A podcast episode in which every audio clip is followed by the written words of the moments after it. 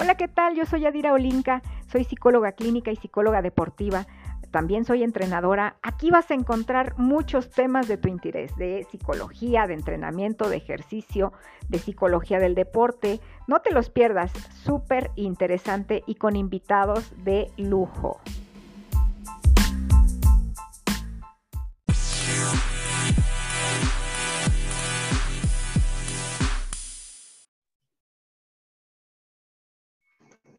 Listo. Bueno, pues muy buenas noches a todos. Muchas gracias por estar con nosotros. Esta es una plática muy interesante que vamos a tener con una invitada de lujo, que es mi queridísima Daniela Cerón. Ella es, eh, sin echarle tantas flores, porque aparte sabe Dani que la quiero muchísimo, no le quiero echar de más flores, pero no puedo evitarlo porque es una mujer, yo creo que de las más preparadas que yo conozco en el medio del deporte. Y bueno, para mí es un placer estar con ella el día de hoy. Ella es nutrióloga, nutrióloga clínica, también es nutrióloga deportiva, egresada de la UAM, me parece. Me vas corrigiendo, Dani, si, si me equivoco. Eh, y me vas ayudando también, por favor. Me parece que tienes una maestría y un doctorado. Dani, dinos en qué es tu maestría y tu doctorado. Pues yo creo que ahí sí te va a decir, este, ya di mi alma mater no es la UAM, es este, Ah, no es la UAM. Ay, perdóname. No, no soy guamera, pero también saludos a mis colegas guameros. Claro, claro, perdóname, Dani. No, no te preocupes, como lo dijiste, bueno, pues algunos de los que están, si me, me conocen, pues saben que, bueno, tenemos algunas especializaciones ahí por el deporte, por la parte de, entrenamiento deportivo. Y bueno, pues hace, uh, yo creo que de lo más reciente ha sido el doctorado en educación física y en entrenamiento deportivo, ¿no? Para complementar pues todo. Exactamente, para complementar todas esas credenciales que le hacen falta que a todos nosotros, ¿verdad? Todos los que trabajamos en el área deportiva siempre debemos de seguirnos preparando, de seguir estudiando. Y bueno, por eso es que eres una de mis consentidasas de la nutrición. Déjame decirte que yo me rodeo siempre de muchos nutriólogos y pues creo que tú eres de las personas que siempre estás dándole, dándole más al estudio eso es algo que me encanta. Yo me presento con ustedes. Mi nombre es Yadira Olinka Aguilar González. Eh, yo soy licenciada en psicología, también en psicología eh, clínica. Tengo una licenciatura en acondicionamiento físico y recreación. Tengo una maestría en psicología del deporte, un máster en eh, internacional también en coaching deportivo y bueno, como dices, otras cositas que ahí andamos siempre estudiando, ¿no? Y bueno, pues hoy estamos aquí con ustedes compartiendo porque a mí me parece muy importante, Dani, no sé si tú estés de acuerdo, la gente que estamos en el deporte tenemos a veces también muchas dudas y no entendemos cómo se conjunta eh, la nutrición y el deporte o la gran importancia que tiene eh, la nutrición y el deporte. Casi toda la gente del deporte se va al entrenamiento, se va pues a mejorar sus técnicas, sus tácticas, sus prácticas deportivas. Sin embargo, sabemos que para los atletas de alto rendimiento o para cualquier persona, porque a veces no, no todos nuestros pacientes son atletas de alto rendimiento, eh, para los, las personas que están haciendo ejercicio, que se ejercitan, que llegan a tener metas, no entienden a lo mejor la importancia de la nutrición y a la vez de la psicología. ¿Qué piensas, Dani? Completamente de acuerdo contigo. y a veces esta deficiencia no la tenemos nada más desde la persona que lo realiza, ¿no? Digo, por ejemplo, eh, bueno, tú sabes, yo les eh, comparto a los eh, entrenadores deportivos, ¿no? En la maestría de entrenamiento deportivo yo les estoy ofertando la materia de planificación del entrenamiento deportivo y justamente les comentaba esta parte, les decía, bueno, ¿en cuántos de nosotros tienen, o de nosotros podemos llegar a tener la oportunidad de trabajar con un alto rendimiento? Nos olvidamos de la población este, real, ¿no? Que es la que pues debe tener objetivos, metas y que a veces pues desde la parte profesional no consideramos la propia importancia, ¿no? De la planificación no nada más del entreno, sino como tú lo acabas de decir de la dieta, estuve ahí, como tú dices, revisando un poquito las preguntas, vamos a ver un montón de mitos, incluso donde las personas lo ven como bien ajeno, ¿no? Este, si yo no hago deporte, entonces debo de comer diferente al que va a la suma o al gimnasio todos los días. Y vamos a ver un montón de estrategias que pueden encajar en, pues en ambos escenarios, y tú lo acabas de decir, y apoyados de la psicología deportiva y clínica, ¿no? Porque hay veces que el boicot propio ya ni siquiera viene desde la parte del alimento, sino desde la parte emocional, desde la parte psicológica, donde aunque les demos el mejor entreno y el mejor suplemento y la mejor verdura, pues no hay forma si no existe un equilibrio mental, ¿no? Una salud mental y emocional. Entonces yo creo que todo va de la mano. Todo va de la mano. Yo soy, hago mucho hincapié, bueno, creo que las dos estamos en el área de la docencia también. Eso nos, me faltó decirles que mi Dani Cerón, mi querida Dani, aparte de todo, también es docente de algunas materias en el área del deporte y de la nutrición y también es una de las nutriólogas del Comité Olímpico Mexicano. Creo que esa parte me faltó también decirle a ustedes, discúlpenme. Creo que eso es por lo que todo el mundo dijo, yo quiero ver. De hecho, algunas personas por aquí ya me han dicho que te conocen, que ya han tomado cursos contigo, talleres.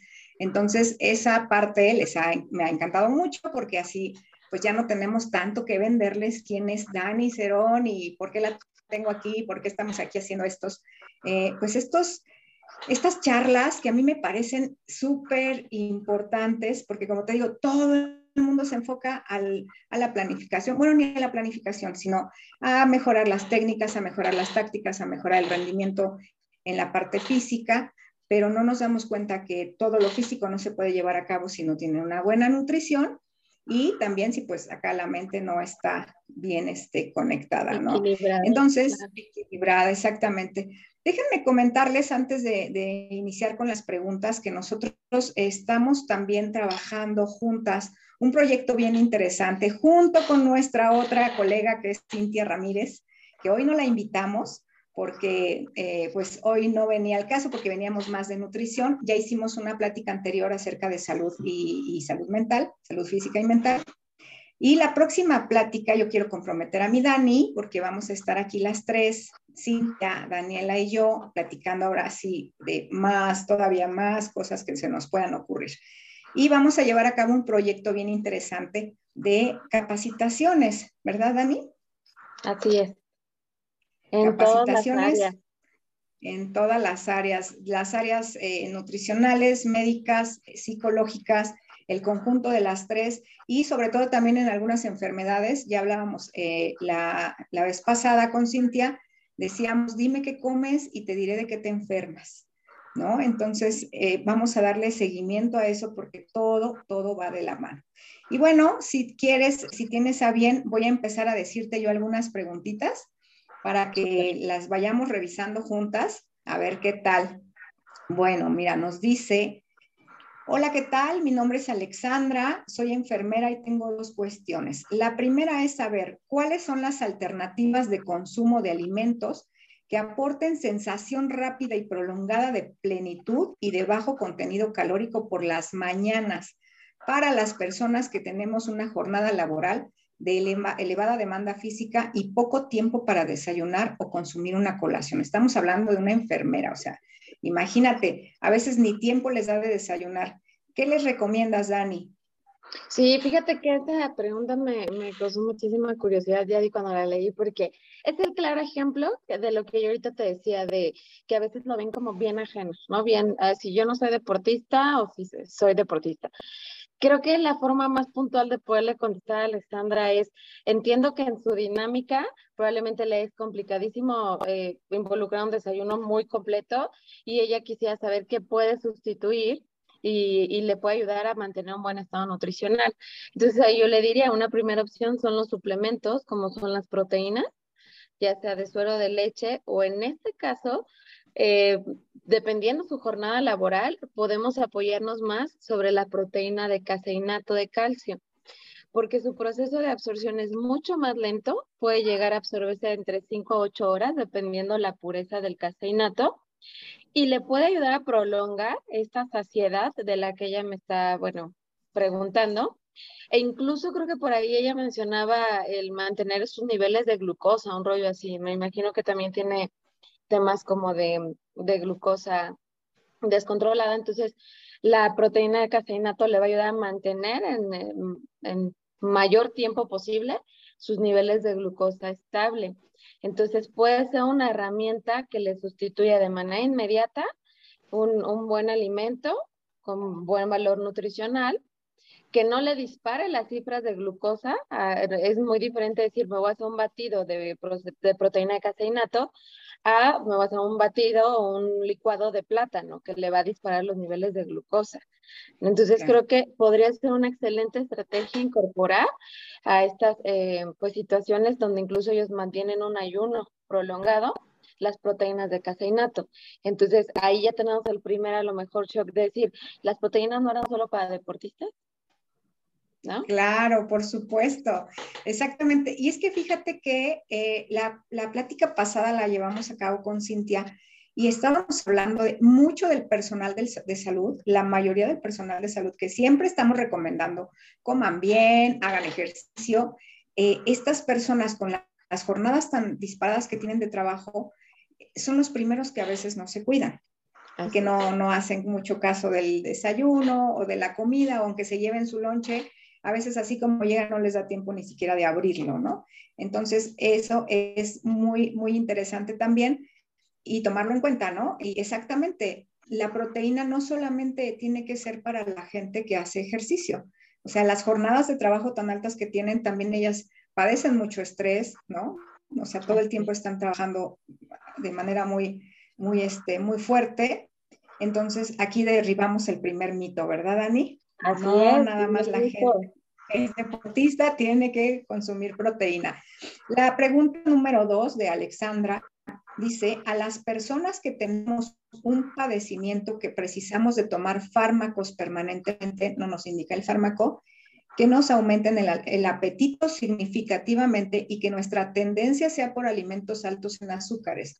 ¿Qué es lo que podemos utilizar? Entonces, esta es la misma respuesta, Dani, el caseinato de calcio creo que además este, pues, le va a ayudar, ¿no? Es que ahora sí que digamos punto con pegado, porque la proteína tiene una característica de eh, crear una sensación de saciedad y llenadez prolongada.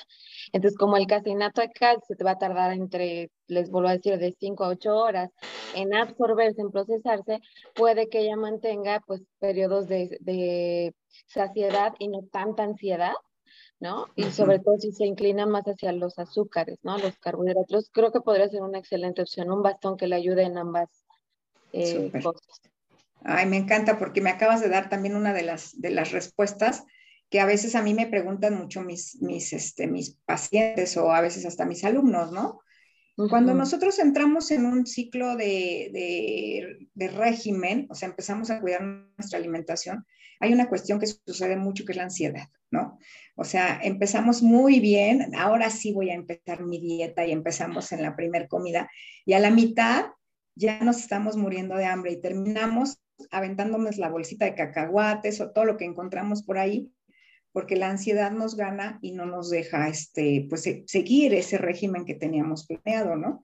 Entonces, esta es una respuesta excelente. Vayan tomando notas todos los que están aquí este, ahorita la, queridísima Dani, que es la, la super experta en esto. Bueno, entonces voy a la pregunta siguiente. ¿Considera que la alimentación influye en enfermedades como la esclerosis múltiple amiotrófica y a su vez cree que hay alimentos que contribuyen a la recuperación o mantenimiento de personas con alguna enfermedad como la diabetes y la hipertensión? Completamente, yo creo que la respuesta contundente es sí, ¿no? La alimentación tiene 100% respuesta a esto, ¿no? Creo que en los alimentos que le ayudarían demasiado son aquellos que se soporten sobre el omega 3, el omega 3 de origen animal, que al final esta parte relacionada con las grasas les va a causar procesos inflamatorios. Entonces, este, los omegas 3 de origen animal, salmón específicamente, puede ser de krill, arenque por ahí, este, nos pudieran ayudar a disminuir las consecuencias de padecer este tipo de patologías específicamente. Ok. Oye, Dani, ¿y si la gente no tiene para salmón? Porque ya ves que está un poco carito y luego a veces no nos alcanza. Entonces, otra alternativa que no, que no sea salmón. Pues ahorita lo que te decía, pueden ser arenques, pueden ser charales, pueden ser sardinas en ah, aceite. No le quiten el aceite, ese también es un super mitazo de este eh, atún en agua o a, sardinas en agua. El aceite que contienen pues trae, está enriquecido en omega, entonces ahí sí lo que no hay que hacer es echar a perder ese producto con una mayonesa, ¿no? Entonces yo a veces digo, ¿para qué comprar un aceite, un atún en agua si lo van a preparar con mayonesa, ¿no? Aquí tienes a la primera que hace esas cosas. Pues es que fíjate que nos estamos, ya, ya sé, me pongo un tache aquí enorme porque son mitos, es falta de, eh, de información. ¿no? O sea, nosotros creemos que, no que le, lo compramos en agüita para que sea más light, ¿no? Y luego le aventamos los, las cucharadotas de mayonesa, ¿no? Entonces, Exactamente. Otro mito derribado. No compren en agua, compren en aceite y ese aceitito ya viene fortalecido. Fíjate, es algo que nosotros no sabemos, ¿no? Entonces, muy bien. Y bueno, aquí creo que las dos coincidimos en algo. Las dos también somos educadoras en diabetes diabetes, eh, mi curso de la diabetes.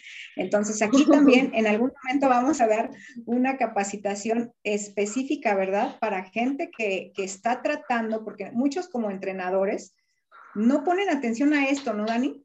A que la gente que tratan, o sea, la gente a la cual le dan clases o a la gente a la cual eh, le dan entrenamiento, muchas veces tiene estos padecimientos hipertensión, diabetes, y ni siquiera por acá les pasa que eso podría estar afectando un poco su, su entrenamiento o que tendrían que escribir la, el ejercicio de una manera diferente, ¿no? Entonces, y la alimentación, ¿no? También.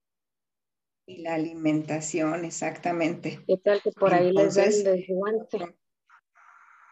Les da eh, exactamente el patatux y ¿qué hacemos? Luego la gente ni siquiera sabe qué onda con las con las subidas y bajadas del azúcar, ¿no? Entonces, esa es otra de las cosas que también nos vamos a enfocar muchísimo nosotros. Y sí, la alimentación, como dicen, entonces la respuesta es, influye completamente en estas enfermedades, ¿verdad? La alimentación es un factor completamente, eh, pues, influyente, así como el ejercicio, determinante en este tipo de, de enfermedades, ¿no? Eh, bueno, vamos a la siguiente pregunta. Dice, ¿cuál es el mejor alimento número uno para los triatletas? ¿Carbohidratos o proteínas? Dice, entiendo que los dos son muy importantes, pero él quiere saber, no sé si es él o ella, ¿cuál es el rey por excelencia para los triatletas? Si me preguntaras por periodo de entrenamiento, probablemente le diría, durante la competencia probablemente sean los carbohidratos. Durante el proceso de entrenamiento y preparación, yo le daría mucho más importancia a las proteínas por encima de los hidratos de carbono. Bien, entonces aquí no es nada más la respuesta tan sencilla, ¿no? Hay que checar en qué periodo está el, el atleta, ¿no? Porque eso nos pasa otra vez mucho. Creemos que la planificación... Fíjate, pues, eso que tú estás mencionando es bien común, ¿no? Y, y, es algo que traen tanto entrenadores como nutriólogos. O sea, creen que el eje de rendimiento físico son los azúcares. Y no, sea, los azúcares únicamente nos dan energía a nivel cerebral, pero va a depender mucho el estímulo que esté buscando el entrenador y el propio entrenamiento para que nosotros podamos hacer una dosificación precisa. También depende mucho del deporte. Ahora, el triatlón, si bien se considera un deporte de carácter, pues de resistencia, en su mayor parte aeróbico, pero vuelvo a repetir, en la competencia tiene una, eh, una característica de tener un metabolismo mixto. Entonces, no podemos 100% asegurar o, garantizar que dando azúcares eh, vamos a mejorar el rendimiento físico. Incluso podemos ver el polo opuesto. Demasiado azúcar crea picos de insulina y desniveles a niveles de glucogénico que van a dar como resultado una fatiga prematura en el deportista. Okay la voz de la experta. Es que, es que hay que estudiarle, yo es lo que siempre digo, ¿no? No es tan sencillo y sobre todo hay que acudir con profesionales.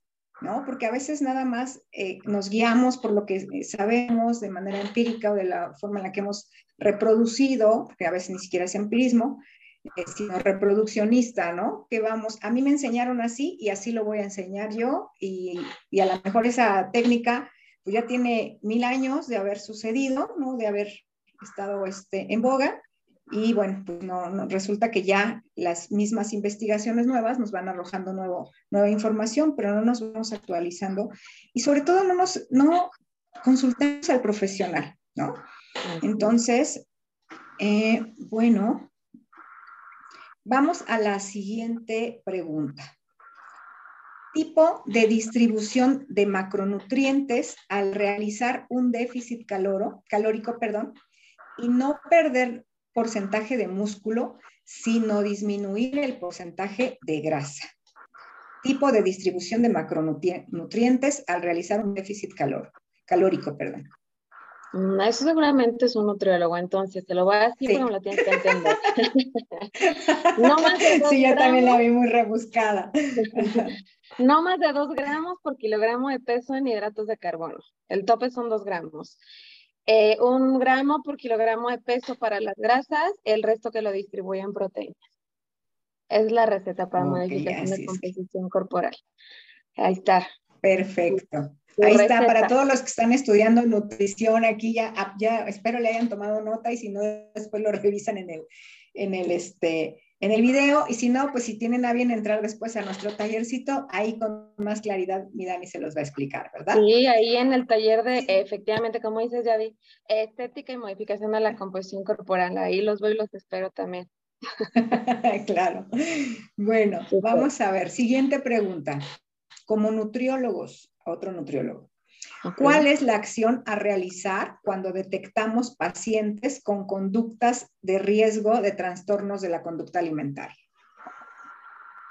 En definitiva, antes que la alimentación, es un trabajo multidisciplinario donde el primer eh, objetivo o el primer participante fundamental efectivamente es el psicólogo. Si ellos o si tú no haces una intervención, yo no puedo modificarle en lo absoluto nada. tienen que recordar desde la parte nutricional que nosotros somos el verdugo para las personas que padecen trastornos de la conducta alimentaria. Entonces, sin el apoyo del especialista en salud mental, el terapeuta, el psicólogo, va a ser muy complicado que nosotros logremos un resultado o un apego nutricional. Claro. Entonces, yo diría, primero, pues el trabajo multidisciplinario de la mano del terapeuta, del psicólogo, y pues las estrategias eh, cambian dependiendo del tipo de trastorno, ¿no? Si es un obeso comedor compulsivo, si es un bulímico, si es una persona con anorexia, entonces pues ya iremos especializando el tratamiento nutricional. Pero sí o sí, antes de cualquier intervención alimenticia, tiene que estar la alimentación psicológica y la médica y la nutricional creo que están en el mismo nivel, ¿no? Así lo pondría yo. Claro, por supuesto, por supuesto. Y es que sabes que nosotros entendemos también que, eh, bueno, los trastornos de la conducta alimentaria eh, no son exclusivos ni de adolescentes ni de mujeres. Hay mucha gente del deporte que con malas prácticas va desarrollando este tipo de trastornos o a través también del mismo deporte. La gente que tiene que dar un peso específico en las competencias,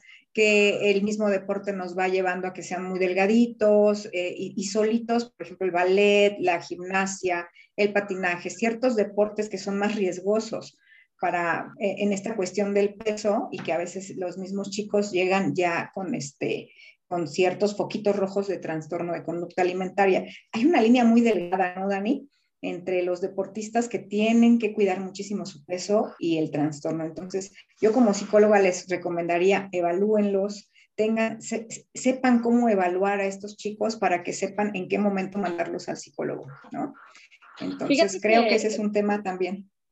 Tú acabas de decir algo muy importante, y este, volteamos a ver diversos tipos de población, ¿no? O sea, hablaste ahorita de los deportistas, habla, o sea, yo podría hasta mencionar eh, la parte geriátrica, ¿no? El paciente geriátrico es también un área que está en una línea tan delgada de caer en trastornos de la conducta alimentaria por deficiencias eh, a lo mejor bucales, gastrointestinales, y, y desgraciadamente el rango de edad, eh, eh, de inicios, ¿no? Se ha cortado, tenemos niñas de hasta de, de 5 o 6 años con trastornos, pero también en el otro polo que podemos ver personas que incursionan o debutan en algún trastorno después de los 30 años, cuando aparentemente antes ya no se veía eso.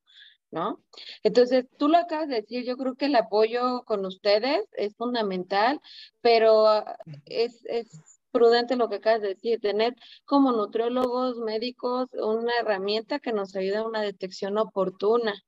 ¿Sí? Yo por ahí les podría compartir, a mí me ha funcionado mucho trabajar con el cuestionario de trastornos de para detección de trastornos de Gómez Pérez Mitre, que habla de, prevención de trastornos y son escalas súper sencillas, eh, respuestas bien cerraditas y que nos puede dar una idea nosotros de esta persona tiene un trastorno y pues entonces primero lo refiero pues con el especialista en materia, ¿no? Que serían en el caso ustedes como psicólogos. Exactamente. Entonces, la evaluación siempre va a resultar fundamental, ¿no? Que nosotros sepamos, ya sea de una y de otra especialidad, eh, justamente a dónde, en qué momento dirigirnos, ¿no? a los especialistas. Entonces, bueno, espero que haya contestado su pregunta. Vamos a la que sigue. ¿Cómo oriento que mi hija de 12 años, a mi hija de 12 años, para evitar que caiga en problemas de bulimia y anorexia? ¿Cómo la orientamos a una chiquita de 12 años? A ver, ¿tú qué piensas?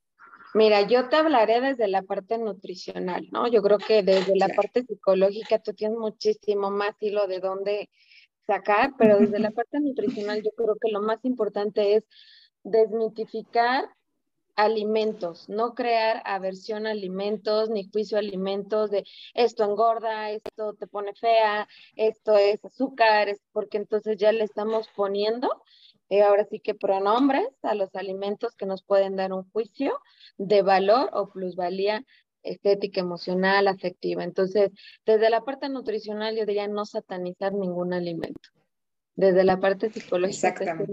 Uy, desde la parte psicológica, un montón de cosas ahí, este. Y, y, pero acabas de decir una palabra bien, bien interesante, juicios de valor, ¿no? Es que a veces desde que somos pequeños nos han otorgado algunas etiquetas, ¿no?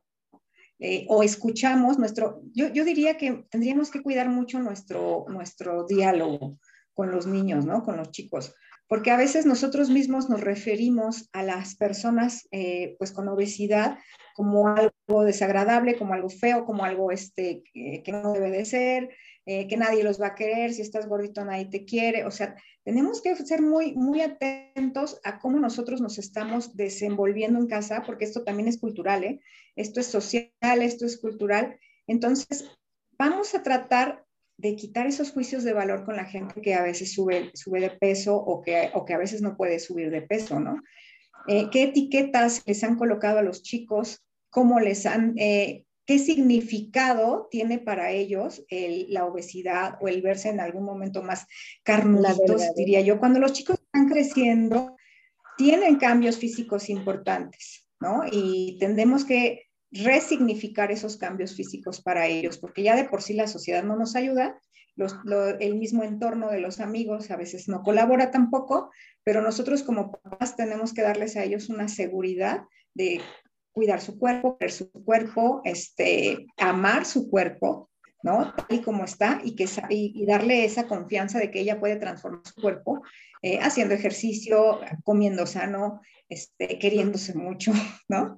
Entonces, yo creo que la palabra clave son juicios de valor, son etiquetas, es eh, checar todo el entorno que la rodea, cómo nosotros nos expresamos, porque acuérdense que los niños son esponjitas que todo lo van absorbiendo, ¿sí? Y si nosotros desde casa tenemos eh, un significado acerca de las personas pues, con obesidad o con sobrepeso, y pues por eso los niños no quieren llegar a eso, ¿no? Entonces, el primer paso para el trastorno es que ellos este, entiendan que esa, esa cuestión del sobrepeso es algo llevadero. ¿no? Es algo que, y que además, como tú lo dices, una disciplina importantes durante sus etapas de desarrollo, ¿no? Ahorita lo mencionaste, creo, claro. esta, persona habla de que su hija 12 años, ¿no? Es justo el momento en el cual tenemos cambios físicos brutales que deben de ser bien aconsejados y asimilados. Y acá es decir, si somos esponja y yo como mamá me la llevo diciendo, ay, es que estoy bien gorda, ay, es que ya no me quieren, ay, es que me comí la torta y voy a engordar, pues soy la primera en estarle dando las herramientas para satanizar los estereotipos, los alimentos y basar mi valor personal en la estética corporal. ¿no?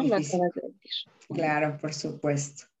O a, veces cómo nos referimos a los otros, eso también hay que cuidarlo. Mira esa gorda, eh, mira esto, ¿no? O sea, escucharnos, escucharnos y cuidar, limpiar su entorno de todos esas, eh, esos juicios que a veces podemos nosotros atribuirle a, esa, esas situaciones, ¿no? O esas condiciones físicas.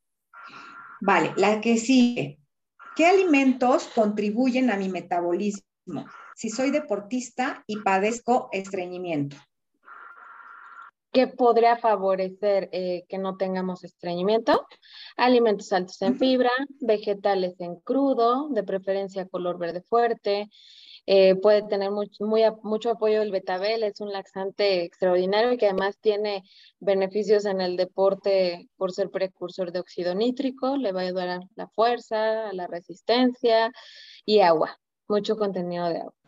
Si yo tomo un buen zacate que quiero que me limpie por dentro, pero no tengo con qué empujar el zacate, pues entonces el estreñimiento no va a mejorar. Entonces creo que pudiera ayudarle bastante alimentos integrales y también apoyarse mucho en mejorar su microbiota intestinal. Eso lo puede hacer con alimentos eh, que tengan buenas bacterias, ya di como el kefir, como el Yakult, que van a incrementar la microbiota intestinal y nos van a ayudar a regular los procesos este, de estreñimiento. Ok, bueno, ya tomaron nota, entonces, eh, tomar este, alimentos que favorezcan la microbiota, betabel, ¿no? Yo me lo apunto porque el betabel aparte me encanta, este, y mucha agua y fibra, ¿no? Fibra sobre todo. Sobre todo. Porque a veces, ¿sabes qué pasa? Que también los deportistas le meten muy duro a la prote, no toman agüita y no comen fibra, o sea, no todo es proteína. no, y además no, todo como consecuencia triñe, entonces ahí está. Sí, esto lo vemos mucho, mucho en, en los deportistas. Bueno, esta creo que es un poquito más hacia, hacia lo psicológico, pero quiero que tú me ayudes también a contestar porque también eres entrenadora. ¿Por qué cuando dejamos de hacer ejercicio o practicar deporte es difícil retomar? ¿Qué piensas? Tu opinión como entrenadora y como persona. Yo creo que es más una cuestión mental, y es así, es más desde la parte tuya, porque si lo vemos fisiológicamente, a nivel corteza cerebral, al contrario, se empiezan a liberar ciertas sustancias que te ayudan a tener otro estado que te va a favorecer al nuevo apego otra vez. Y pues no sé, a lo mejor como entrenador puedo pensar un poco en, el, en la fatiga física, pero no te dura más de una semana. Entonces, creo que más sería como un bloqueo mental, o sea, o apenas yo podría... como nutricional, ¿no? Pero es casi mental casi todo es mental. Por eso decía, este es como más para mí. Y déjame, eh, no sé quién lo escribió, pero déjame platicarte que eso también puede ser causado por ansiedad. La, lo que llamamos la procrastinación, la postergación, esa onda de ahora sí el lunes, ahora sí, ahora sí, y llega el lunes y no hiciste nada, o tienes algo que hacer importante y tampoco lo hiciste, toda esa postergación, toda esa procrastinación, eh, yo lo traduzco en ansiedad. Y es una ansiedad de, a veces es un sabotaje, ¿eh? es el autosabotaje de, sí, ya lo voy a hacer, pero mañana, pero pasado, este, ahora sí para el lunes. Todo eso, chicos, eh, al, final del camino es ansiedad. Y yo, lo, ya saben, la ansiedad, bueno, para los que han tomado cursos conmigo, la ansiedad, el único factor que, que alimenta la ansiedad es el miedo, la única emoción que esconde la ansiedad es el miedo. Y entonces aquí lo traduzco yo como miedo al éxito. miedo a quedar bien, eh, ahora sí que bien sabroso, de nuevo, bien sabrosa, ¿qué te va a pasar si te pones bien buena? A lo mejor vas a conseguir otro novio, tu vida va a cambiar y todo eso es aterrador. Entonces, a veces por eso no hacemos las cosas. Y, y así, mi traducción es por miedo al éxito, ¿no? Y le voy a copiar su frase al querido este, amigo de las barras pradera, sin miedo al éxito, no lo pienses. Y déjenme hacer un, un, este, un comercial, voy a tener un tallercito de dos días para dejar de postergar, ahí para que lo vayan anotando, porque ese es el, justamente el que viene. Hay muchas personas, Dani, que queremos hacer cosas y no las hacemos. Y nada más nos llenamos de ansiedad, de culpa, porque no se hacen esas cosas. Entonces, ¿por qué? Todo, chicos, es ansiedad miedo. Mira, le sacas a ponerte sabroso de nuevo. Bueno, sigamos. ¿Cuáles serían los mejores alimentos para combatir depresión y ansiedad? Alimentos como tal. Nos ayudan mucho aquellos que tengan alto contenido de magnesio. Podríamos decir perros, espinacas, acelgas, eh, alimentos ricos, vuelvo a lo mismo, en omega 3 también tienen efecto directo en corteza cerebral y nos ayudan a disminuir procesos depresivos. Pero en definitiva, creo que aquí sí podría hablarles eh, de los suplementos como los aminoácidos de cadena ramificada, que los deportistas o en el deporte se cree que son para hipertrofia muscular, ¿no? Para mejorar el tamaño del músculo esquelético. Está comprobado que los aminoácidos de cadena ramificada actúan directamente en corteza cerebral, disminuyendo periodos de ansiedad y periodos depresivos. Desgraciadamente, estos aminoácidos de cadena ramificada no los encontramos tan fácilmente en los alimentos. Por eso es que se venden o se utilizan como un suplemento.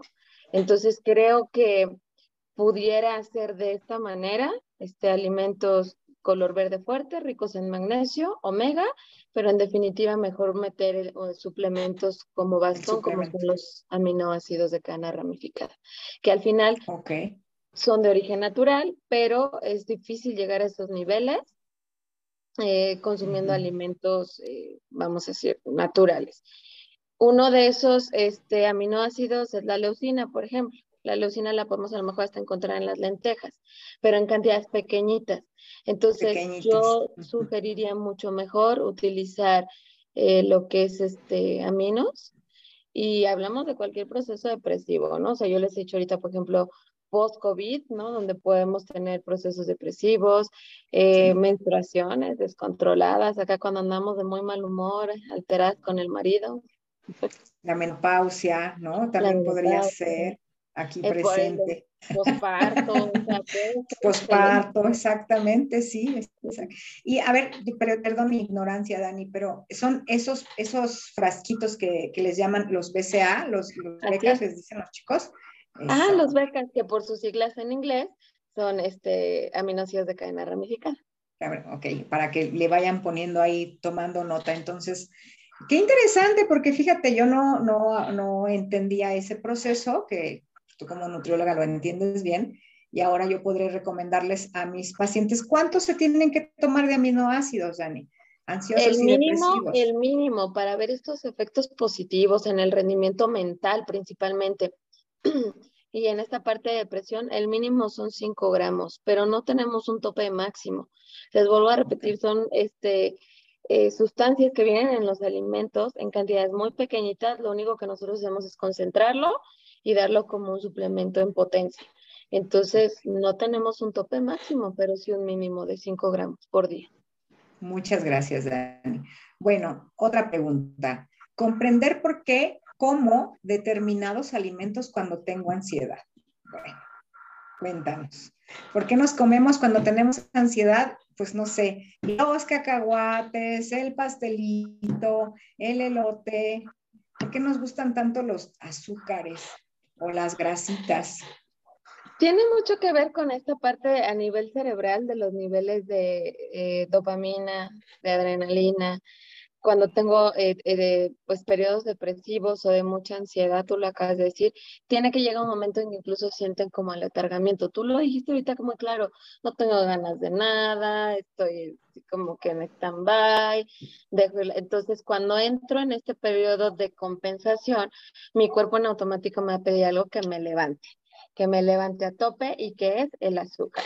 Me voy al chocolate, porque el chocolate segrega sustancias como la adrenalina, ¿no? la adrenalina, serotonina, que me van a hacer sentir contenta, feliz, con placer, este, excitada, hasta cierto punto me van a sacar de ese proceso de aletargamiento y voy a estar feliz por 20 minutos y después viene la baja y entonces vuelve un ciclo adictivo. Y la culpa, ¿no? Y la culpa viene después de todo eso. Entonces yo diría mejor enamórate, ¿no? Este, de un proyecto para que... sí, enamórate no de una persona, de un proyecto, sabes, la, la, el anhelo, el anhelo nos da mucha oxitocina, ¿no? Entonces, cuando nosotros estamos enamorados, traemos la serotonina, la dopamina y la oxitocina en niveles altísimos. Entonces, enamórate de un proyecto y vas a ver que te vas a sentir como si estuvieras enamorado de alguien más. Y también hablamos del sistema de recompensa, ¿no? Este, dices, estamos bajoneados y el cerebro inmediatamente dice, dame algo, por favor, que me haga sentir mejor. pero pues como lo dice mi querida Dani, dura bien poquito. Entonces, pues mejor concientizarnos, tener herramientas para, pues, para no caer en esas cuestiones. Bueno. Y además pues la ayuda con ustedes, ¿no, Yari? O sea, sí, claro, por supuesto. Enamórate de es que, sabes enamórate de una zanahoria, resignifica, yo, yo la, respuesta es resignifica lo que tú crees que es comer bien y lo que es sentirte a gusto, ¿no? Este, amarte, porque a veces esos significados, lo que es consentirte, porque a veces pensamos que consentirnos es comernos un pastelote, ¿no? Entonces, a la, vez, a lo mejor consentirnos es comernos una ensaladita que nos haga bien, que nos haga este, tener eh, más salud, ¿no? Un vasito con agua, sea, resignificar. Y es que la gente cree que cuando tiene estos procesos, eh, no necesita ir al psicólogo, que, que solito los puede resolver o que no necesita ir al nutriólogo, ¿no? Entonces, acuérdense, profesionales ante todo. Bueno, siguiente pregunta en dónde podemos encontrar alimentos que no son industrializados. Hoy en día está complicado. en tu huerto, en tu huerto personal. en tu jardín con tus jitomates. Está complicado, pero bueno, yo creo que lo más accesible pues es el mercado ¿no? Si yo no quiero comprar un puré de tomate, pues voy y compro mis jitomates. Yo creo que ahí sí, tú, o sea, lo hemos estado mencionando a lo largo de la charla, es como que un proceso de conciencia.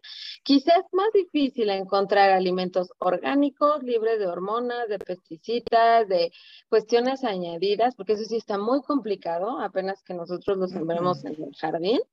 Pero, pues vaya, industrializados es cuestión de elección en vez de ir a comprarme el pan bimbo que tiene un montón de conservadores, ve a la panadería de la esquina y cómprate un bolillo diario que está recién hecho, ¿no? y que no re caro ya el pan, el pan de esa marca, ¿no? Sí, no, está ¿Qué necesidad? Haz tu masita de este madre, ¿no? ¿Cómo le llaman ahora? Y, y, tus bolillitos y te va a salir más barato. En vez de estar comprando tu yogur con un montón de azúcar, pon tus búlgaros ahí a trabajar.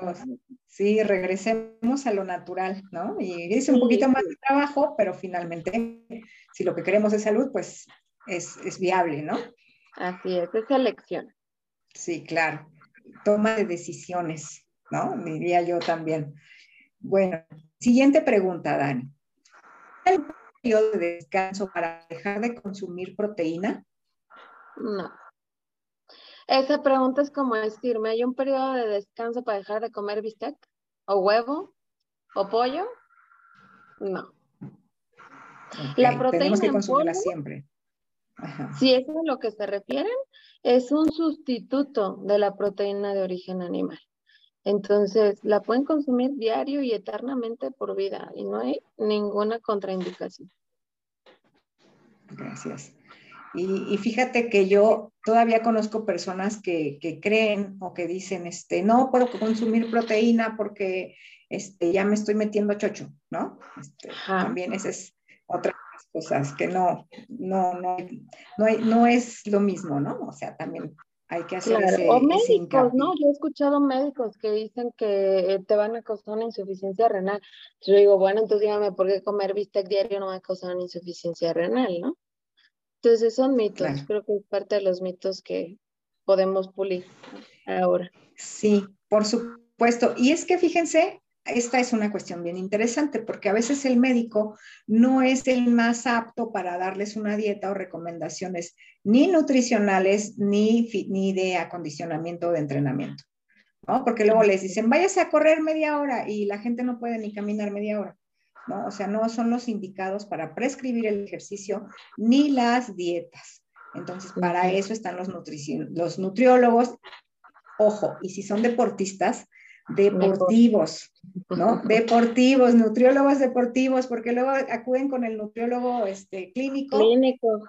Y no es igual, ¿no? Entonces, ojo, ojo con eso. Eh, otra pregunta, ¿qué es lo que más hace daño, el azúcar o los endulzantes artificiales, los edulcorantes? Definitivamente los edulcorantes. Que diga los azúcares, discúlpame, los azúcares, ¿no? En definitiva. O sea, por totalidad.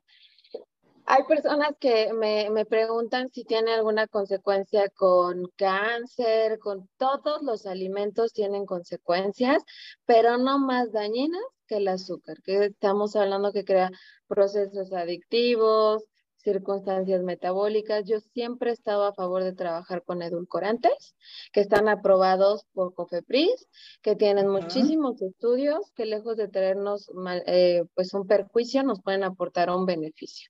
Y ya existen múltiples variantes, ¿no? De lo último que me ha gustado mucho en sabor, en aceptación, en características, es el fruto del mo entonces está ese, están los de sobrecito amarillo, que son los que generalmente yo trabajo. Es importante que les diga, a mí no me gusta trabajar tanto con stevia o derivados de stevia, porque stevia sí aporta calorías, trae una mínima cantidad de azúcar, mínima, que se metaboliza y se absorbe, y es uno de los edulcorantes que en el tope máximo de consumo es más fácil que rebasemos el límite porque es una mínima cantidad que utilizar los otros edulcorantes. Entonces, se nos ha vendido la idea que es de origen natural y que es de la mejor opción, pero es uno de los edulcorantes que probablemente yo pondría en foco rojo y no lo prescribiría. Bien, aparte de decir que los edulcorantes no son este, peligrosos, como mucha gente lo cree, ¿no? Hasta para los niños, a veces les recomienda a los niños con diabetes tipo 1, y, aparte la stevia tiene un saborcito raro, ¿no? Bueno, yo, a mí no, no me agrada demasiado. Sí. Oye, ¿y qué hay de la stevia en hojita? Es, lo mismo. Este, es, lo mismo, ¿verdad? Sí, el, que te venden en sobre, pues ya nada más está diluido y cristalizado, pero es lo mismo. Y sí, a mí tampoco me apetece. Y ahí yo, por ejemplo, ya niños, porque a veces es que no le das refresco de dieta porque trae edulcorante. Bueno, entonces era mejor darle 30 mil terrones de azúcar. Claro, por supuesto, sí, por supuesto. Pero bueno, eso es parte de los mitos que hoy estamos derribando sin querer, mira, aquí contigo, ¿eh? Dice, a ver, otra, porque son muchas, ya vi, son muchas. Dice, ¿cuáles son las frutas secas que aportan más nutrientes? Ninguna. No trabajen con frutos secos. Solo okay, adiós, adiós frutos, secos. Arandanitos, ciruelitos, no, todo eso es alto contenido de azúcar, nada. Exactamente, o sea, está bien chiquito, no te llena nada, eh, tiene, un montón de azúcar, entonces mejor o bien Su proceso nutricional se pierde cuando los cristalizan y los hacen frutos secos. Entonces lo único que se están comiendo es azúcar, entonces ninguno. Listo. ¿Cómo puedo aprender a comer saludable en mi entorno? Pues primero que nos diga cuál es el entorno. pues yo diría aquí para, para generalizar elecciones saludables, ¿no? O sea, si tienes cerca un mercado, porque todos tenemos cerca un mercado, o sea, yo sé que está cerca el de las guajolotas y que a la vueltecita seguro está el de las tortas, pero también sé que por ahí debe haber un mercadito, ¿no? Entonces, cómprate una manzanita, cómprate o vete a la cocina económica, no sé, pues es que yo creo que... Fíjate, creo que ahí le, le, podría ayudar mucho eh, la respuesta de eh, a los que aún no, no, están siguiéndome por Instagram, podría funcionarles. Ahí tengo publicado los platos del bien comer. Una herramienta súper sencilla es que te aprendas el plato del bien comer. Elegir todos los grupos del plato te ayuda a comer saludable donde está, ¿no? O sea, el plato de manera general nos dice, elige un, una fruta, una verdura, una carne y alguna leguminosa y un cereal en cada tiempo. Entonces yo les podría decir hasta un taco de pastor es un alimento completamente saludable, ¿no? Que trae verdurita, a lo mejor le podemos poner más nopalitos, un tlacoyo puede ser una excelente opción. Lo importante es que aprendan a equilibrarlo. Entonces, así tan ambigua y general es la pregunta que yo creo que podría decirles el plato del bien comer. Vayan a revisar la estrategia del plato del bien comer. Y por favor, ponnos ahí redes, este Dani, ahorita en el chat para que te sigan en Instagram y yo sé que tienes ahí información padrísima, me gustó porque tienes el plato del bien, comer, pero también adaptado a deportistas. Entonces, vayan a checar, chicos, porque está genial toda la información que Dani nos tiene en sus redes. ¿Cómo controlar la ansiedad por comer cosas con azúcar? Híjole, pues hay un montón de herramientas, ¿no? Pero, pues yo les daría eh, eh, pues la más, la más importante, ¿no? Vamos a entender qué es la ansiedad, vamos a tratar de resignificar lo que, el miedo que estoy teniendo y a lo mejor hay algo que a mí me funciona mucho y se los voy a compartir. Antes, cuando empieces con ansiedad, tómate dos vasos con agua. Así, dos vasos con agua. Eso va a ayudar muchísimo. Una, a que te sientas fresco, a que sientas que estás consumiendo algo o un vasito con agua, pero así tómatelo rápido. Y tu, cerebro va a acabar que está consumiendo, se va a hidratar, la ansiedad va a empezar a bajar, los niveles de, adrenalina que nos está mandando también van a empezar a bajar. Tómate uno, dos y ya después te comes algo. Y aparte ya vas a estar medio lleno, ya no te va a caber tanto. Entonces, así súper rápido una herramienta que, que, a mí me ayuda, porque yo también tengo ansiedad, a veces, bueno, soy ansiosa, pero a veces también quiero comerme todo lo que encuentro. Entonces, agüita, mucha agüita. Y después vamos a tener unos... Ah, proteína. Ah, mi Dani, claro. En lugar de comerte azúcar, un poquito de proteína, nos dijo desde el principio, ¿verdad? Toma proteína y no vas a tener ansiedad. Ok. A ver, la que sigue. ¿Cómo influye la alimentación en mi salud mental? Uy, pues un montón, todos los procesos, esta es la mía, todos los procesos que nosotros podemos tener eh, conductuales, la mayoría de ellos viene de la parte neurológica. Entonces, si nosotros no estamos bien alimentados, vamos a tener un montón de rollos en nuestra cabecita, empezando por la ansiedad, empezando e incluso por la hidratación, porque a veces no estamos hidratados, no estamos bien hidratados y empezamos a tener mal humor, dolores de cabeza, mucho cansancio, eh, calambres, y todo eso viene de que simplemente no tenemos la cantidad necesaria de agua que nuestro cuerpo requiere. Entonces, influye de manera determinante, o sea, no tienes la menor idea. Cuando estás bien alimentado, tu estado de ánimo cambia inmediatamente vas al baño bien, como, como también el, proceso de estreñimiento causa tragos en el humor. Entonces, imagínate cómo te va a influir el que tú hayas, te hayas alimentado bien, te vas a sentir contento, tranquilo, vas a dormir bien. Entonces, la respuesta es, influye completamente, es determinante. Si comes bien, todo te va a salir bien. Ahora si comes bien, vives bien. Vives bien, estás bien, vas a andar este, contento, vas a rendir bien en tu trabajo, vas a dormir bien. Entonces, no, pues, ¿qué te digo? Pero no es la alimentación, la hidratación también, ¿verdad, Ana? Fundamental, sí. sí. ¿Cómo mantener los niveles de glucosa saludables? Misma respuesta que acabamos de dar. Come bien. A tus horas, sin periodos de ayuno, sin alimentos con alto contenido de azúcar, con alto contenido de fibra, creo que es más de las mismas recomendaciones que hemos dado, ¿no? Exactamente, todo va como hacia lo mismo, ¿no? Entonces nos estamos dando cuenta cuánta necesidad hay de la educación nutricional. ¿no? O sea, realmente eh, a veces no tenemos esa educación eh, fundamental, ¿no? Alimentos esenciales para una dieta diaria. Frutas, verduras, leguminosas, que es muy importante, siempre me las dejan de fuera. Hay que incluir todas las leguminosas en todos los tiempos de comida, frijoles, habas, lentejas, garbanzos. Es el acompañamiento que no debe de faltar en cada tiempo de comida. Junto con los vegetales, tratar de buscar si son lácteos bajos en grasa, sin azúcar añadida y bueno, pues la mayoría de los alimentos altos en fibra. ¿no? Creo que serán dentro de las recomendaciones más generales. Así es.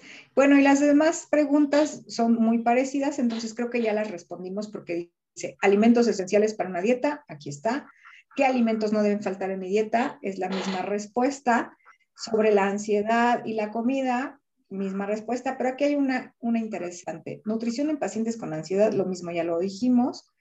Una dieta para síndrome metabólico, igual, ¿no? Este, es lo mismo. Es lo mismo. ¿Cómo, dice aquí, a ver, permíteme, había una que me, que me gustó. ¿Por qué siempre tengo hambre? Dice alguien. ¿Por qué siempre tengo hambre? Si yo le respondiera desde la parte nutricional, vería primero qué tan completa está su alimentación. No es lo mismo que yo me desayuno un huevito revuelto con un vaso de jugo industrializado de naranja que se va a absorber muy rápido, a que incorpore huevo con verduras, con fruta, con pan tostado, es un alimento mucho más completo. Pudiera ser que su dieta tenga deficiencias nutrimentales. Si no fuera el caso, habría que incrementar un poquito más la proteína que nos da saciedad. Entonces, si un huevito es poco, a lo mejor poner dos huevos, ¿no? podríamos también sospecharlo por ahí. Pero si no es por deficiencia nutrimental, yo volvería a repetir, es por un tema psicológico psicológico. Y estaríamos hablando de hambre emocional, ¿no? Esa, esa hambre, esa hambre que cuando abrimos el, refrigerador y vemos que está la verdura, la fruta, y, y decimos, no hay nada que comer, ¿no? No hay nada porque no vemos el pastelito, porque no vemos eh, el arrocito con leche, el postre. Eso es hambre emocional, no es un hambre física y habría que entender también esa diferencia, ¿no? Claro, es hambre, como tú lo dices, de, si no lo puedo decir, me lo como. Si no lo puedo expresar, me lo como. Me lo como. Y bueno, eh, nosotros vamos a tener pronto unos talleres muy específicos para estas cuestiones, ¿verdad? Eh, cuestiones de ansiedad, cuestiones de depresión, cuestiones de personas que viven con diabetes, personas que viven con hipertensión. Cuéntanos un poquito más de esta capacitación, Dani. Así es. Sí, ya di con sobrepeso, ¿no? Esta parte tan sencilla, ¿no? ¿Cuántas preguntas tuvimos de este, qué alimentos, una dieta saludable? O sea, esa es la fundamental por, la que vamos a partir, donde pues vamos a aprender a hacer una dieta correcta, cómo estructurar mi alimentación, mi lonchera incluso, ¿no? Cómo alimentarme en la oficina, ahora que ya no estamos tantos en pandemia, que estamos retomando actividades, va a ser parte de, de los talleres que esperemos que puedan ustedes participar, integrarse. Ya lo acabas mencionar, esta parte de ansiedad, emoción, alimento, ¿no? ¿Qué alimento estoy eligiendo? ¿Qué emoción me está detonando? Y lo que hemos estado hablando, ¿no? De la recodificación del alimento, ¿no? Y de la emoción. Sí. Y déjenme platicarles que vamos a trabajar un tema que se llama biodecodificación. O sea, ¿dónde me enfermo? ¿Por qué me enfermo? Mi mente, ¿cómo colabora esto? Y cómo a través de la nutrición también vamos a poder ayudar a que estas cuestiones sanen, porque sanamos la mente y sanamos el cuerpo, pues imagínate, qué maravilla, sobre todo si sabemos eh, por qué nos estamos enfermando. Sí, a veces la tristeza nos enferma ciertas partes del cuerpo, eh, los enojos nos enferman otra. La, eh, hay, hay, una, hay una, este, una cuestión, por ejemplo, la gente que se lastima las rodillas, Dani, que, como deportistas sabemos que a veces esa es una de las más comunes. Eh, me, me, fregué la rodilla, ¿no? Y es que las rodillas son el apoyo. Y a veces tendríamos que revisar a veces ese entorno, qué nos está pasando, quién nos dejó de apoyar, eh, a quién creíamos nuestro apoyo fundamental, porque eso tiene mucho que ver con la lesión que puedes tener en el momento. Entonces, esos talleres van a estar bien interesantes. Yo tengo una paciente que, una atleta que apenas se, se, lastimó su, su, gemelo y bueno, el, perdón, el cuádriceps. Y el cuádriceps es parte fundamental de avanzar. ¿Ok? Entonces, ¿qué pasaba con mi, con mi atleta? Pues tenía, mira, miedito de lo que iba a pasar miedo de avanzar, ya se me iba esta atleta a otro país a, estudiar y a, competir. Y bueno, a veces esos miedos se nos reflejan en el cuerpo. Parece que no, ¿verdad? Parece mito, pero no, es real. Y entonces, bueno, Dani, diciendo, Yadi, perdón, nada más para, para cerrar y abonar a esto, esta parte de la biodescodificación, como les menciona Yadira, es encontrar el origen.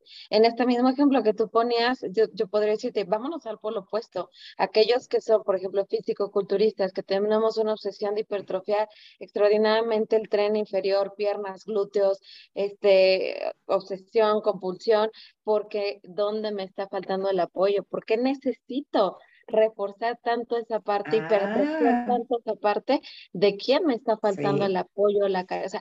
Todo tiene un sustento desde el origen emocional, eh, alimento, de conducta, ¿no? Entonces espero que participen. Sí, por supuesto. temas de Va a estar buenísimo. Bueno, chicos, eh, tenemos, vamos a, ya son las 11 de la noche, mi Dani se tiene que ir a dormir porque mañana ella trabaja muy temprano, pero les vamos a dar oportunidad. ¿Alguien tiene alguna otra pregunta? Rapidísimo, vamos a responder tres preguntitas, córranle, mándenlas por el chat, por favor, para que pueda, pueda Dani, eh, pues, platicarles, si alguien se quedó con algo ahí que quiera reforzar, este, hable, escriba ahora o calle para siempre o me que entendieron de verdad que, bien. Sí, todos, si ya entendieron, pongan ahí una, una, este, eh, una, una, una manita. Dice, ya llegó la primera pregunta. ¿Cuáles son los mejores alimentos para eliminar grasa abdominal? Ahí sería también la necesito, por favor. No hay alimentos milagro ni mejores, pero sí te diría, elimina por completo carbohidratos es donde tienes el secreto para bajar la grasa abdominal. Ni siquiera es la grasa, ¿eh?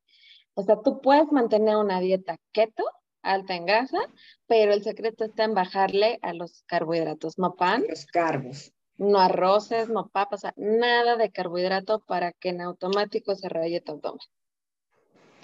Está bien. Ay, Dani, el pan no, no te metas con mi pan. O sea, ahí están los panes pues ya vi. Vamos a, ah, bueno, yo también voy a aprovechar para hacer anuncio, como dice Yadi, los voy a invitar a un taller de, este, de productos keto, ¿no? Vamos a preparar ahí waffles, este, panqués, tortillas, para que no sufran por la ausencia del carbohidrato.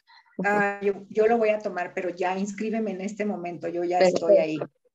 Ok, dice eh, Luis Carlos, para subir una montaña, sí es recomendable comer muchos carbohidratos un día antes y después de terminar comer las proteínas.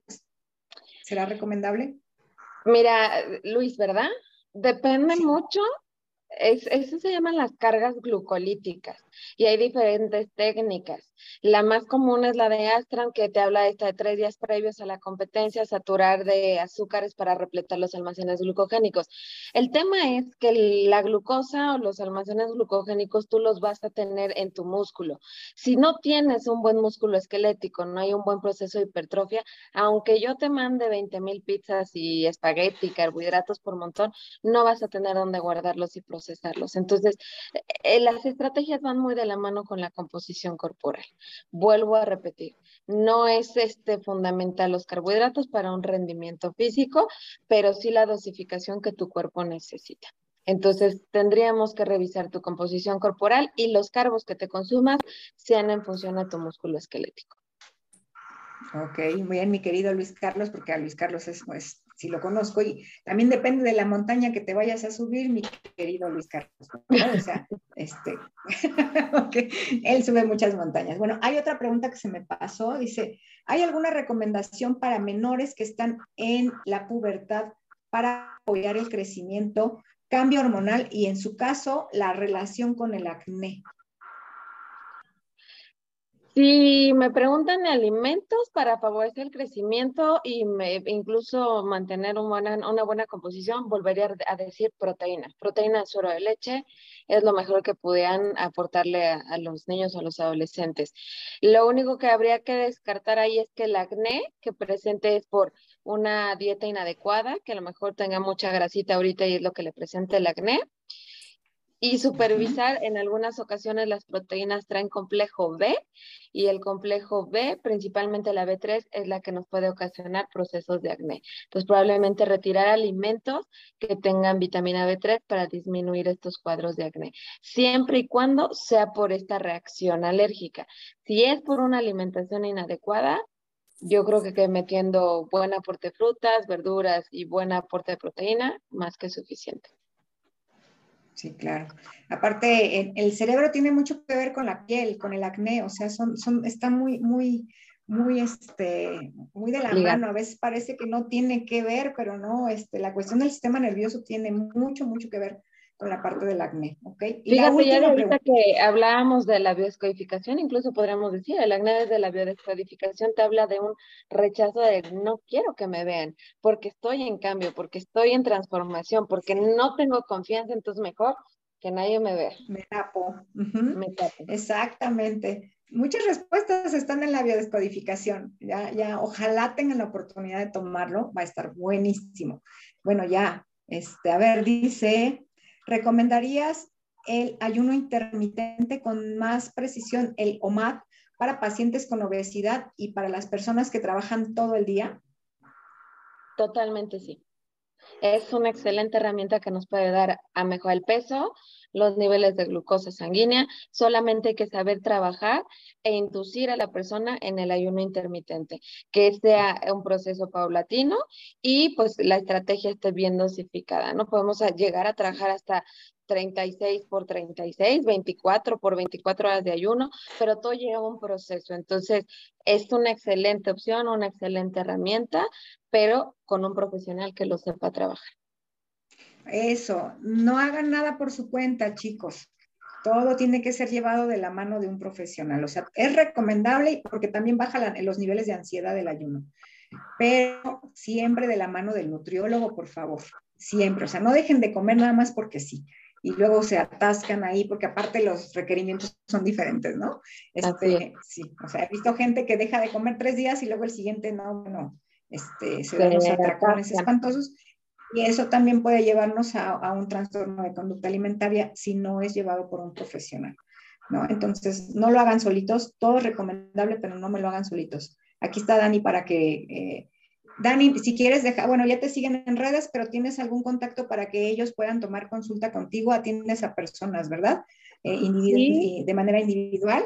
Entonces, por favor, déjales tus datos porque aquí están todos, mira, están, pero participando muchísimo. Una más, ¿Por qué existe el rebote después de consumir medicamentos para bajar de peso? ¿Por qué existe el rebote después de consumir? Depende del tipo de medicamentos que te hayan dado. Si generalmente se sustentaron sobre medicamentos que causan eh, que se consideran anorexigénicos, que se metieron con tu sistema nervioso central. En el momento que tú dejes de tener el estímulo, pues viene tu rebote y tu ansiedad brutal y recurres generalmente a alimentos con alto contenido de azúcar. Entonces, no, no todos los alimentos, eh, perdón, medicamentos que podemos utilizar para mejorar el peso causan la misma consecuencia. Generalmente son aquellos que sí estimulan tu sistema nervioso, que tienen sustancias eh, pues dopantes que no están permitidas. Entonces, habrá que revisar qué tipo de medicamento, ¿no? Para eh, ver el rebote, pero generalmente es por esa situación. Ok. Y bueno, ya eh, al final nos dice Mayra Zamora, saludar a la doctora Dani, es una buenaza, tomé una certificación de asesoría nutricional con ella ya le están ustedes escuchando más de más de su trabajo no podemos este, mostrar. Es una buenaza, yo la admiro mucho, la quiero muchísimo, aparte es una persona bellísima. Si ustedes la conocen, saben que es una persona bellísima. Bueno, pues muchísimas gracias a todos. Ya les dejo Dani aquí su contacto para que ustedes si quieren tener alguna consulta con ella, síganos en las redes, vamos a estar eh, pues mandándoles la información acerca de los talleres Vamos a subir esta conferencia a, bueno, esta charla, porque no fue una conferencia, fue una charla amigable, eh, a, YouTube y la vamos a subir a Spotify. para que si ustedes gustan, más adelante la puedan compartir. Dani, despídete de nosotros. Muchísimas gracias por desvelarse con nosotros, que es lo más importante. Espero que hayamos podido quitarles mitos, muchos mitos de la alimentación y que estén con nosotros en los talleres, ¿no? Que es lo más importante porque creo que les van a ayudar extraordinariamente a seguir puliendo pues todas estas estrategias que quieren eh, pulir en su día a día. Muchísimas gracias y que tengan muy bonita noche. Muy bonita noche. Recuerden, vamos a tener talleres desde lo más básico, o sea, no tienen que ser nutriólogos para tomar un taller, vamos a tener talleres súper básicos, pero también para gente que, está, que ya es nutrióloga, que quiere especializarse en este rollo de los atletas, ¿verdad? Muchísimas gracias a todos. Antes que lo menciones, antes de que nos vayamos y no se me olvide los que son nutris, que me anden viendo por ahí, eh, pues los espero en la próxima certificación de dieta cetogénica y el entrenamiento. Ah, súper.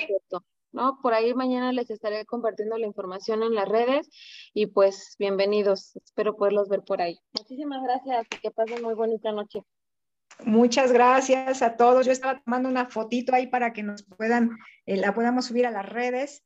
Dani, déjame tomar una captura de pantalla para... Claro. Pongan cara de que les gustó, chicos.